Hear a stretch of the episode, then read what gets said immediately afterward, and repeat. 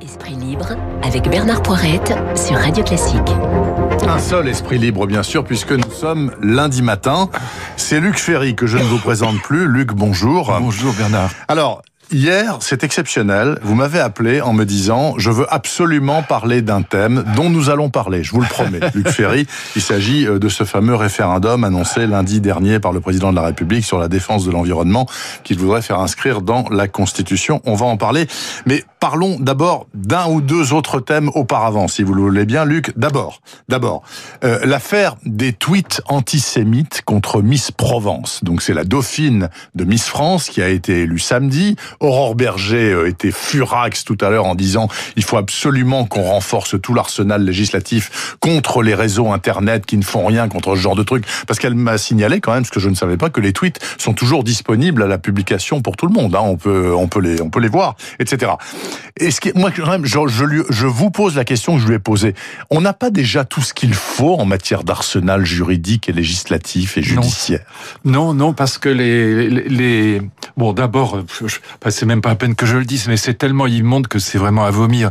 Mais que ce soit sur l'affaire Mila, que ce soit contre les flics, que ce, que ce soit des tweets antisémites contre une jeune fille qui n'a évidemment rien demandé et rien fait de mal.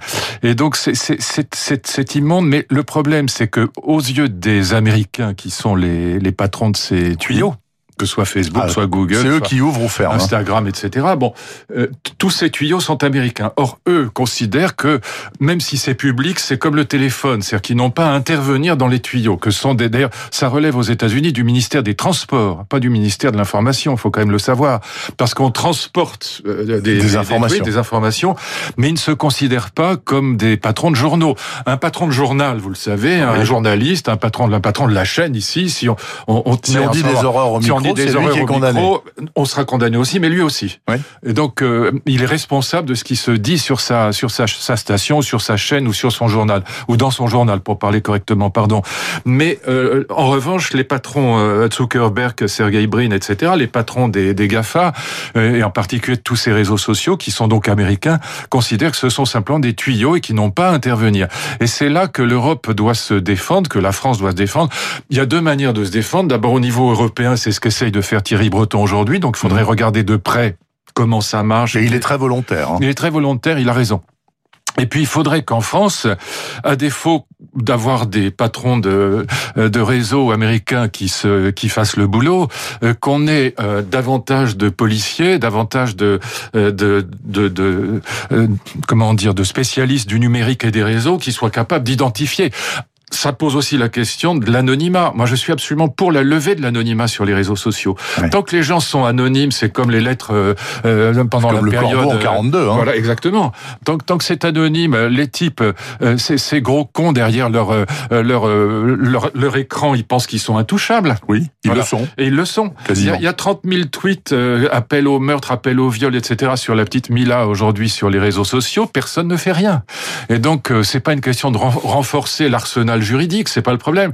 La question, c'est de renforcer les moyens de lutte contre la saloperie sur les réseaux sociaux. Puisque les Américains ne le font pas, les patrons des réseaux sociaux le font pas ou très peu. En vérité, ils le font un peu, mais ils le font très peu. Et ça peut passer euh, par le futur texte de loi là sur les séparatismes. On peut mettre un addenda. Euh... Oui, ou sur le, ou le texte de loi sur la sur sur la, euh, la, la, protection des policiers. Bon, sur tout ça, euh, il, mais surtout il faut des moyens. Comment dire Il faut il faut que des, des gens, des spécialistes des réseaux sociaux soient capables de tracer ces gens-là.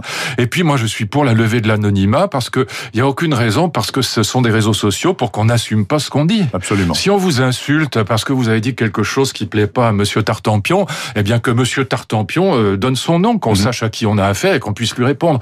Là, pour l'instant, on ne fait rien et c'est pas parce qu'on punira les gens encore plus si on les attrape pas, ça sert à rien de renforcer l'arsenal législatif puisqu'on les attrape pas. Donc il y a un vrai problème de fond avec ces réseaux sociaux qui sont considérés par les Américains comme de simples tuyaux et pas comme des journaux. Ils sont pas éditeurs, ils sont pas journalistes. Ils disent voilà, ben vous mettez ce que vous voulez là-dessus. Ben non. Voilà. Euh, Alors c'est pas tout à fait vrai ce que je dis. Parce vos déchets. On transporte vos déchets.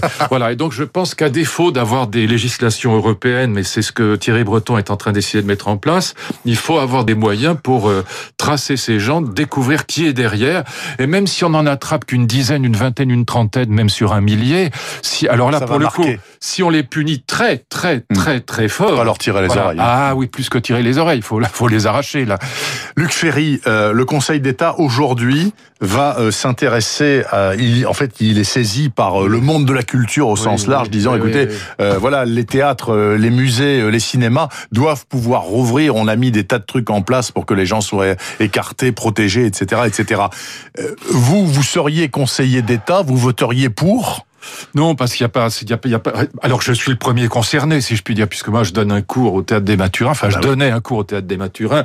Je, ne vais pas faire pleurer dans les chaumières, mais enfin, 80% de mes revenus, c'est quand même les conférences. Mes livres sont traduits dans 45 pays. Et je donne des conférences dans le monde entier. C'est comme ça aussi que je gagne ma vie. Bon, mais euh, c'est vrai que c'est euh, donc c'est extrêmement pénible. Je comprends pour un patron de salle de cinéma, un patron de théâtre, je comprends très bien qu'il râle. Mais euh, voyez bien que c'est pas c'est pas le c'est pas le moment. C'est dans la période actuelle, tout le monde est en train de reconfiner partout en Europe et autant il y a eu, si vous voulez, je vais le dire très clairement, autant il y a eu d'énormes erreurs commises pendant la première vague. Oui, euh, printemps. Euh, et la différence avec l'Allemagne est, terrible pour nous parce qu'aussi bien d'ailleurs sur le plan économique que sur le plan sanitaire, l'Allemagne s'en est sortie euh, dix fois mieux que nous, en tout cas trois fois mieux que nous si on regarde les chiffres, hein, très exactement trois fois mieux que nous. Et donc sur la première vague, maintenant ils sont, maintenant on est tous pareils parce que on est, on est tous au même point parce que tout le monde finit par comprendre ce qui se passe, y compris notre gouvernement. Ils sont pas plus bêtes que les autres. Ils ont compris les fautes qu'ils ont faites. Ils savent très bien euh, qu'ils sont dans le même bain. Regardez la Suède. Bon, ce qui est très frappant, c'est que dans la première vague, on a eu des stratégies complètement différentes. la Suède n'a pas du tout confiné. L'Allemagne, comme le Bélarus, pratiquement pas. voilà, la France euh, a confiné, etc. On a eu des stratégies très différentes avec des résultats d'ailleurs très différents. Bon, la Belgique, l'Italie se sont portés plus mal que nous, mais on n'était pas bon non plus par rapport à l'Allemagne. On était très très très dans les choux, aussi bien encore une fois sur le plan économique, budgétaire que sanitaire. Maintenant, on est tous à peu près à égalité parce qu'on voit tous les mêmes problèmes et les et en ce moment dans l'Europe, tout le monde ferme plus ou moins. Donc, euh, euh, je, doute que ce, ce, recours au Conseil d'État aboutisse. Je, je compatis pleinement, mais c'est pas le moment manifestement. La seule, le seul moyen de se sortir de cette affaire, c'est le, euh, c'est le vaccin. C'était en tout ah, cas, c'est la, voilà, c'est l'immunité collective. Et, je vous rappelle que l'agence bah, européenne du médicament à Amsterdam aujourd'hui va se prononcer pour ou contre le Pfizer, euh, qui sera le premier d'une longue série, mais enfin ce sera forcément pour, même s'il est pénible, je suis là parce qu'il faut le garder à moins 75 oui, Il y aura, y aura assez, dans six mois probablement, on aura des vaccins meilleurs que celui-là. Certainement, à commencer par le Moderna qui passe euh, dans un et frigo puis le chinois, paraît-il. Et le chinois qui, paraît-il fonctionne bien aussi. Luc Ferry, pourquoi êtes-vous si furax suite à l'idée de M. Macron qu'il a émise lundi dernier, donc qui est de soumettre à référendum? Encore faut-il que les Français majoritairement euh, lui donnent son aval, mais soumettre à référendum le principe selon lequel dans la Constitution il sera écrit en article 1 bis que toute loi, dorénavant, ne pourra être valable que si elle a une composante défense de l'environnement. Pourquoi ça vous pas ça, c'est ce que, ce que dit le texte proposé par Emmanuel Macron, c'est la République garantit la préservation de la biodiversité, de l'environnement et la lutte contre le dérèglement climatique. Si c'est une vraie garantie, Hein, D'accord. Mm. Ça veut dire que, comme d'ailleurs c'est ce que propose la, la, la, la, Convention citoyenne sur le climat, la CCC, si c'est une vraie garantie, c'est ce qu'explique très bien nos meilleurs constitutionnalistes, Denis de Béchillon, si c'est une vraie garantie, ça veut dire que contrairement au principe même de l'état de droit et de la Constitution, il faut que les gens comprennent ce que ça veut dire. Tout le monde est pour euh, la protection de l'environnement, c'est pas le problème. Mais si, si c'est une vraie garantie, ça veut dire qu'on aura là, la protection de l'environnement deviendra un droit supérieur à tous les autres. C'est-à-dire qu'il y aura une hiérarchie des droits dans euh, le texte constitutionnel. Ce que demande la Convention climat, je vous lis le texte, c'est la conciliation, le respect des droits, libertés et principes ne saurait compromettre la préservation de l'environnement. Ça veut dire que la préservation de l'environnement est prioritaire par rapport aux libertés publiques. Ça veut dire quoi? Ça veut dire que très concret. Donc les gens pensent, bah ce sera pas mal, ce sera symbolique. Au fond, voilà, euh, on a déjà la charte constitutionnelle de 2005, hein, qui est la mhm. charte de protection de l'environnement qui a été voulue par euh, par Jacques Chirac, avec le fameux principe de précaution que je n'aime pas, mais peu importe. En tout cas, c'est déjà là. Si si on rajoute simplement euh, biodiversité, climat, ça changera rien. Ce sera symbolique en effet. Mais si on rajoute le texte que propose Emmanuel Macron, à savoir que la Constitution garantit le mot garantir. Et si c'est pas une blague, ça veut dire que vous aurez des centaines, voire des milliers de recours en permanence de zadistes délirants ici ou là. Regardez ce qui se passe aujourd'hui déjà avec la voie express euh, Paris-Charles de Gaulle. Vous avez regardé ça? Euh, Oui, j'ai lu. Le tribunal administratif a annulé la construction de cette voie express euh, au motif qu'il y a, euh, je sais pas quoi, du triton palmé sur la voie. Enfin, il y a, il y a des espèces protégées mhm. sur la voie. Bon, très bien. Mais Corinne Lepage dit c'est une victoire formidable pour les écologistes. Mais enfin que je sache, les écologistes ils, défendent le transport en commun plutôt que la voiture individuelle. Mmh. Donc cette voie express c'était une très bonne chose du point de vue environnemental. C'est un, train, voilà. hein, c'est un, train. Voilà, c'est un train. Donc c'est du transport en commun. Bitume, hein. Voilà. Mmh. Et il met 8 minutes pour faire les 32 km qui séparent de l'aéroport. Mais simplement comme les écologistes sont contre l'avion, dans ce cas-là, ah ben c'est très bien, c'est une victoire. Bon, et donc vous aurez des recours administratifs appuyés sur la Constitution en permanence. Ça veut dire que euh, si vous voulez construire un magnifique centre hospitalier, mais qu'il y a des marais à assécher, on vous dira bah non, on est pour la protection des moustiques. Mhm. Bon, et donc vous aurez des recours en permanence si vous mettez ça dans la. Il y a déjà des recours en permanence. Il y en a déjà avec mais qui perdent à chaque fois. Pas à chaque fois. La oh, preuve, là, ils ont gagné là.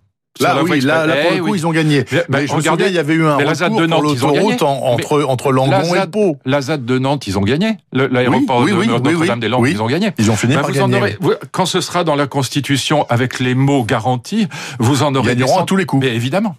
Et, donc il faut pas croire que ce sera symbolique. Et en plus, si vous vous placez du point de vue de la philosophie de l'état de droit, si je puis dire, et c'est ce que montre très bien Denis de Béchillon, le gros avantage de la, Constitution actuelle, c'est qu'elle ne hiérarchise pas les droits fondamentaux. Ça veut dire quoi qu'elle ne hiérarchise pas?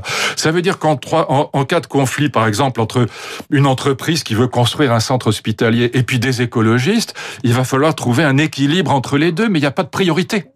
Là, il y aura une priorité. Et s'il y a conflit, le Conseil d'État et le Conseil bah, constitutionnel sont là pour le régler. Exactement, ce sera une jurisprudence. Mais là, s'il y a une priorité accordée à la protection de l'environnement, il n'y aura plus de conflit il y aura plus d'équilibre. Et donc c'est un projet scandaleux. En plus, là où c'est absurde, c'est que ça ne sert en vérité qu'à une seule chose pour Emmanuel Macron, c'est à sortir du piège dans lequel il est tombé avec cette fichue avec la convention. climat qui est absolument grotesque. Bah, elle est grotesque. Pourquoi elle est grotesque il Elle n'est pas démocratique cette convention climat. Pourquoi? Parce qu'il n'y a pas de tirage au sort comme dans un jury d'assises. Dans un jury d'assises, il y a un vrai tirage au sort. Là, il y en a pas. Hmm. Il y a un vrai tirage au sort, c'est que vous pouvez pas refuser, sauf motif impérieux. Là, plus de la moitié des, des, conventions, des gens qui étaient sollicités ont refusé d'y participer. Ils ont mmh. le droit. Par ailleurs, dans les personnes auditionnées, il n'y a eu aucun critique de la décroissance. Il y a eu que des experts et des militants écologistes. Et puis, ça a été piloté par Cyril Dion, qui est un, un fondamentaliste vert, un, un partisan de la décroissance. Jamais ils n'ont entendu ni Pascal Bruckner, ni Laurent Alexandre, ni Jean de Kervasdoué, ni aucun critique aujourd'hui de la décroissance.